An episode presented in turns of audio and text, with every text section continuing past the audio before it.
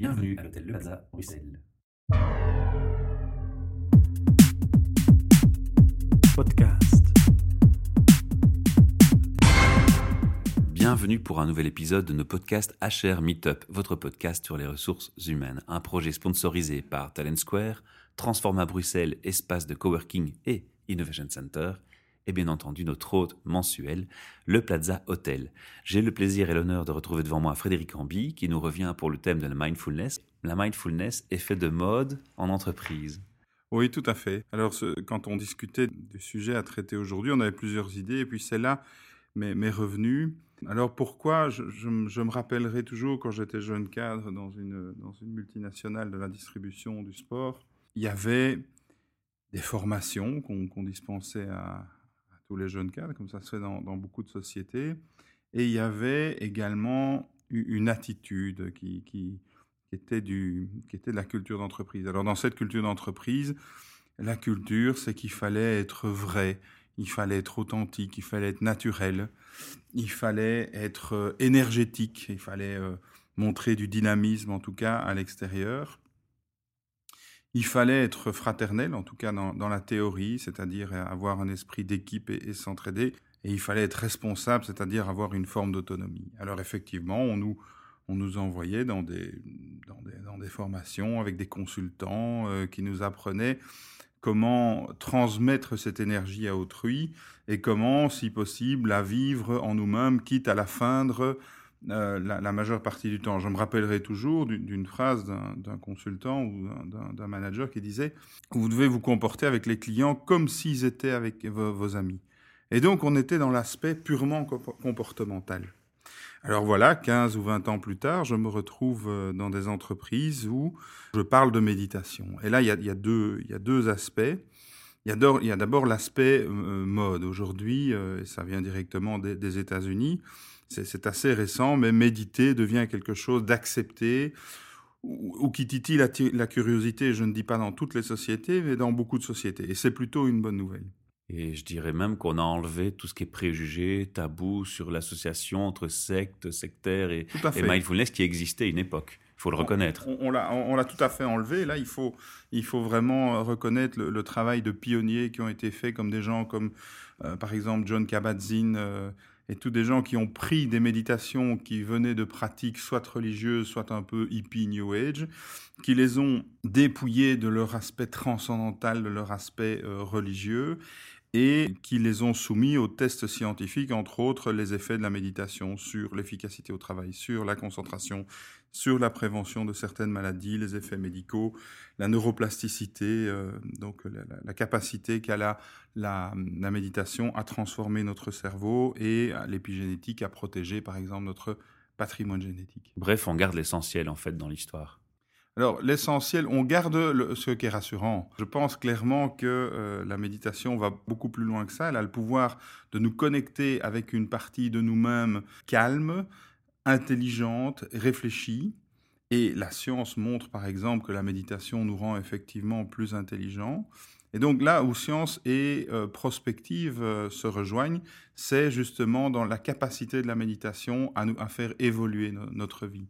Alors ça n'a rien de ça n'a rien de mystérieux, simplement je, pense que la, science nous aidera à valider ces hypothèses. La vie que l'on mène aujourd'hui euh, paraissait de la science-fiction il n'y a même pas 50 ans d'ici. Donc il faut laisser le, le temps au temps, mais observer avec joie les effets que la méditation opère au niveau des organisations et au niveau des personnes. Mhm. Toujours est-il que ça devient une mode. Et tu disais même dans ton sujet mode obligatoire. J'avais oublié Ah le terme oui. obligatoire. Eh bien, j'avais, j'ai un ami qui, qui travaille dans une très grosse société d'un moteur de recherche euh, en Californie. Je ne le citerai pas, vous l'avez sans doute deviné. Eh bien, effectivement, quand il est arrivé là-bas, il m'a dit, mais qu'est-ce qui, me, court sur le haricot avec leur méditation? Ça ne m'intéresse absolument pas. Il n'a pas fallu trois mois pour qu'il poste sur Facebook une phrase assez sibylline et assez lapidaire qui disait, une chose que je regrette de ne pas avoir appris avant l'âge de 40 ans, c'est méditer. Et donc, voilà, ça c'est vraiment typiquement un exemple des, de, réactions qu'il peut y avoir. D'un côté, il y a l'aspect rejet en disant, moi je suis là pour être efficace, je ne suis pas là pour ne rien faire pendant 20 minutes, une demi-heure par jour, à faire des exercices de respiration ou de concentration, ça n'a aucune utilité. Et effectivement, à partir du moment où on propose des formats accessibles en termes de durée, accessibles en termes de, technicité, cet argument est rapidement dépassé, c'est-à-dire que les gens se rendent compte très vite que la méditation leur fait du bien. Et donc, il y a l'aspect obligation. Bon, chez, chez euh, machin brol, eh bien, tout le monde médite, donc tu dois méditer peut être contourné, peut être solutionné en proposant quelque chose de simple, d'abordable et de préférence pas obligatoire. En général, la méditation n'est pas obligatoire, mais c'est la pression sociale interne, ce qu'on appelle la culture d'entreprise qui la rend obligatoire. Il existe aussi des profils de, personnes en entreprise qui ne font pas le rejet sur la mindfulness ou le sujet lui-même, mais simplement justement sur le fait qu'ils le ressentent comme une obligation, comme une chose qui est imposée. Il y a beaucoup, on a parlé dans, une récente interview, je te posais des questions sur les char gurus et les influences en entreprise et les, les cultures d'entreprise. Tu avais répondu à quelques questions, mais c'est vrai que c'est un phénomène où il y a des grandes modes qui se lancent, mais parfois, même si les idées char sont bonnes, je n'ai pas toujours le sentiment qu'on sonde vraiment l'attente des gens en entreprise par rapport à ces bonnes idées. Mhm. Alors, c'est clair que ça doit, ça doit pas être un, échange et un dialogue euh, permanent pour instaurer chaque fois une nouvelle idée, mais je crois qu'il faut aussi quand même tenir compte que chaque personne est différente et vit différemment la perception d'une nouvelle idée ou d'une nouvelle culture qu'on veut impliquer. Tout à fait. Et donc vraiment, la démarche envers la, mindfulness, la pleine conscience ou la, la méditation doit être volontaire. Et si elle est proposée et vendu entre guillemets en interne, c'est évidemment beaucoup mieux, mais comme, comme toutes les bonnes idées. Alors l'avantage, une fois qu'on est rentré dans un processus de méditation, de pleine conscience qui est bien donné et qui est rassurant pour l'ego, c'est-à-dire la partie de nous-mêmes qui a peur et qui se méfie, en général, les peurs se dissipent assez rapidement et, on adhère. Ça ne veut pas dire qu'on va devenir un méditant acharné, mais ça veut dire que l'on sait que la, la société pour laquelle on travaille offre des opportunités de méditer, qu'on peut appeler des pauses silence ou des choses comme ça régulières et que ça fait du bien. Et donc, réaction, si c'est obligatoire à cause de la pression d'entreprise, ça peut être le rejet. Ça peut être aussi ce que j'appelle la pleine conscience des apparences. Alors, la pleine conscience des apparences, c'est on fait semblant qu'on a compris, et parce qu'à la limite, on n'a pas tellement envie d'aller voir, mais comme ça fait partie de la, culture d'entreprise, que c'est cool, on prend un look de méditant, on change un peu son habillement, on arbore un, sourire, euh, un sourire factice ou faussement détendu. Alors oui, ça, ça, peut arriver. Il y, a, y a, une espèce d'attitude hein, de l'instructeur en méditation, le gars qui est cool, qui parle avec une douce voix, qui te regarde dans les yeux, avec un air pas séducteur, mais un petit peu, qui, qui, qui, qui, s'inscrit dans ton soupir, qui t'accompagne dans tes sanglots.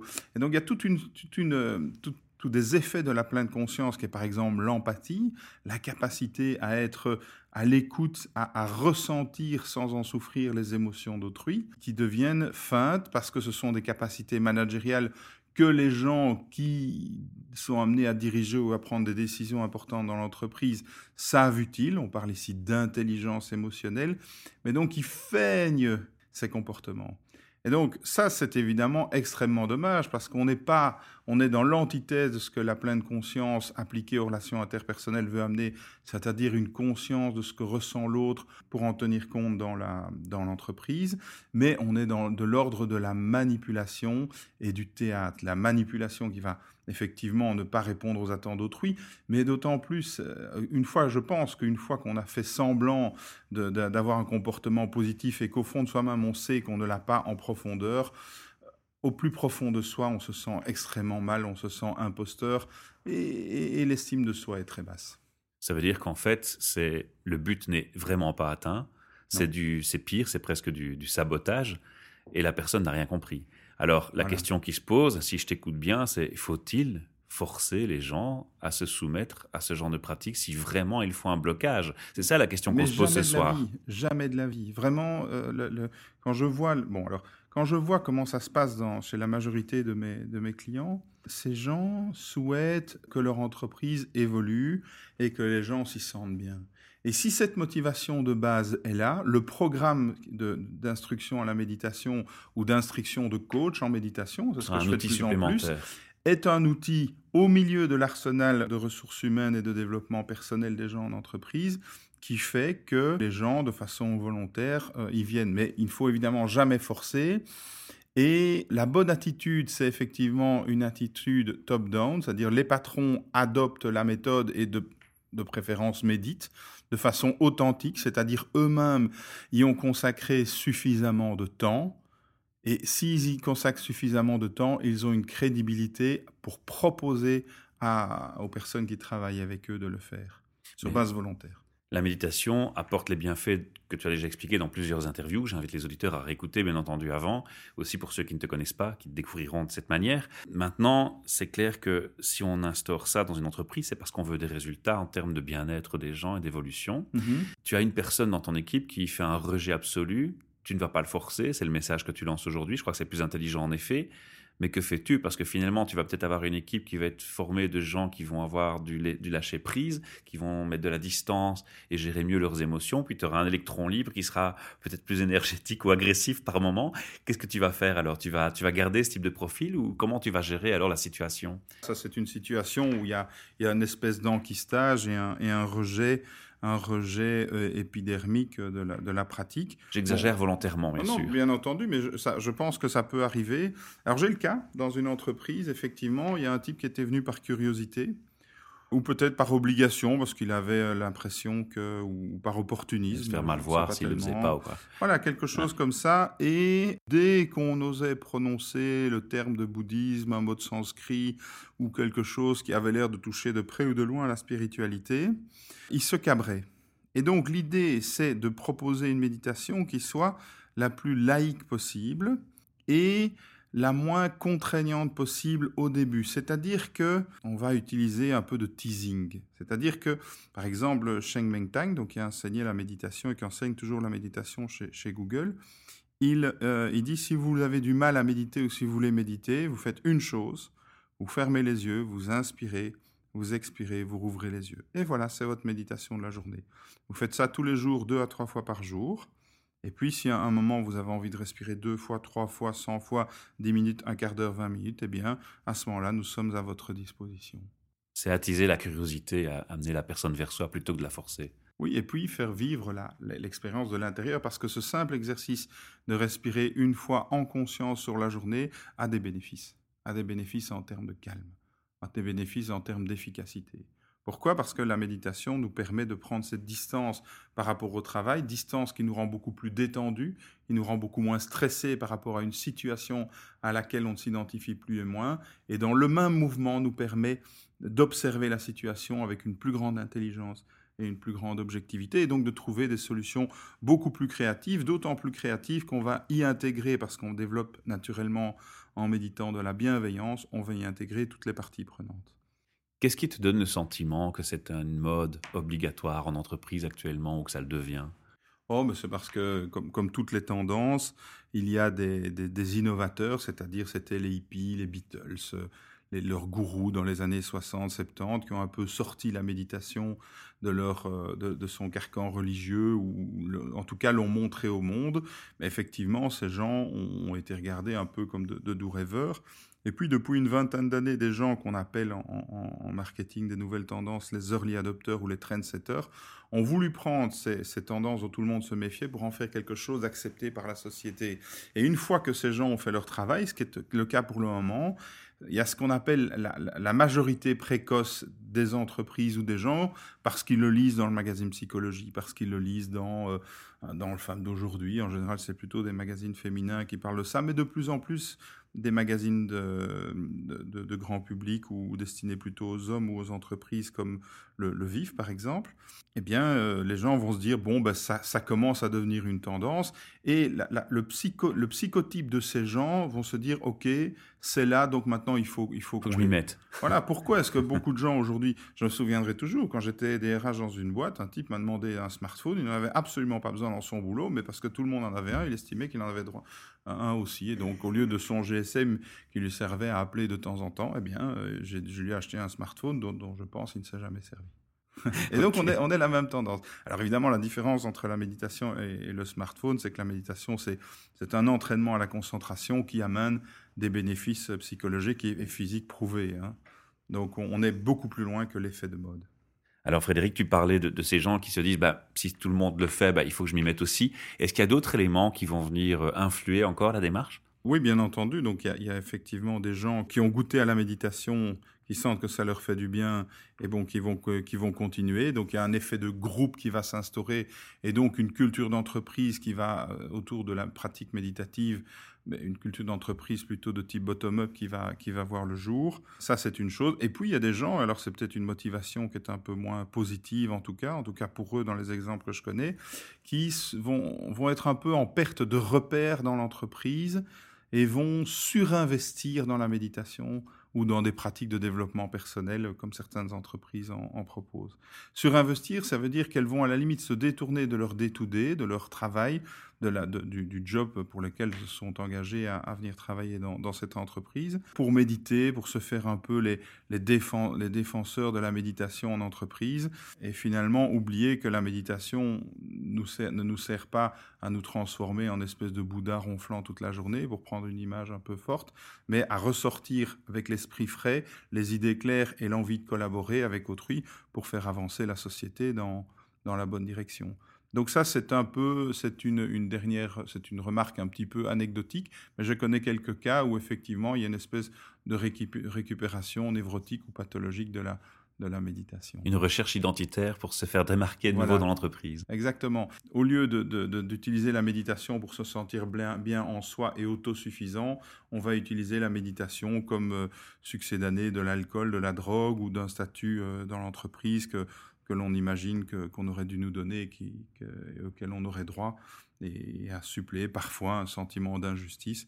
Donc là, on rentre dans des jeux psychologiques un peu plus fins, mais donc effectivement, c'est aussi un phénomène qui est observable. Alors, tu étais complet, hein, parce que dans plusieurs épisodes, dans plusieurs interviews, on a abordé la mindfulness sous différents aspects. Et euh, finalement, on, fait une fois un épisode un peu plus éloigné du positivisme, où on dénonce aussi quelques dérives du thème, ah oui, tout à fait. Parce qu'il faut en être conscient, finalement, c'est peut-être la meilleure façon de le prévenir, c'est d'en être conscient. Mais il, faut, il faut avoir aucun angélisme. Mais la seule chose, à partir du moment où, sur base volontaire, les gens ont testé une méditation laïque, simple et accessible, le, taux de rejet est extrêmement faible, le taux d'acceptation est extrêmement fort, et donc il y a une espèce de, de culture de l'excellence, une culture de la collaboration qui s'enclenche de façon euh, presque automatique. Euh, j'ai envie de rajouter, bah, si les auditeurs ont envie de faire de la méditation de la bonne manière et euh, dès le départ dans une bonne optique, ils n'ont plus qu'à te contacter. Alors il y a le lien vers ton site en dessous du podcast. Et tu sais que le rituel 2016, c'est de terminer nos interviews par trois questions pure RH. Alors chaque fois que tu viens, je t'en trouve des nouvelles. Et il se trouve que le 14 juin, nous allons avoir une soirée meet-up à l'espace Transforma à Bruxelles, dont le sujet sera le questionnement sur le management de longue carrière. Alors, euh, on va avoir des échanges ce jour-là. On a Vincent De Waal qui va venir animer le, débat et parler des cercles de l'ex. Mais je me suis préparé des questions liées à ce, à ce thème.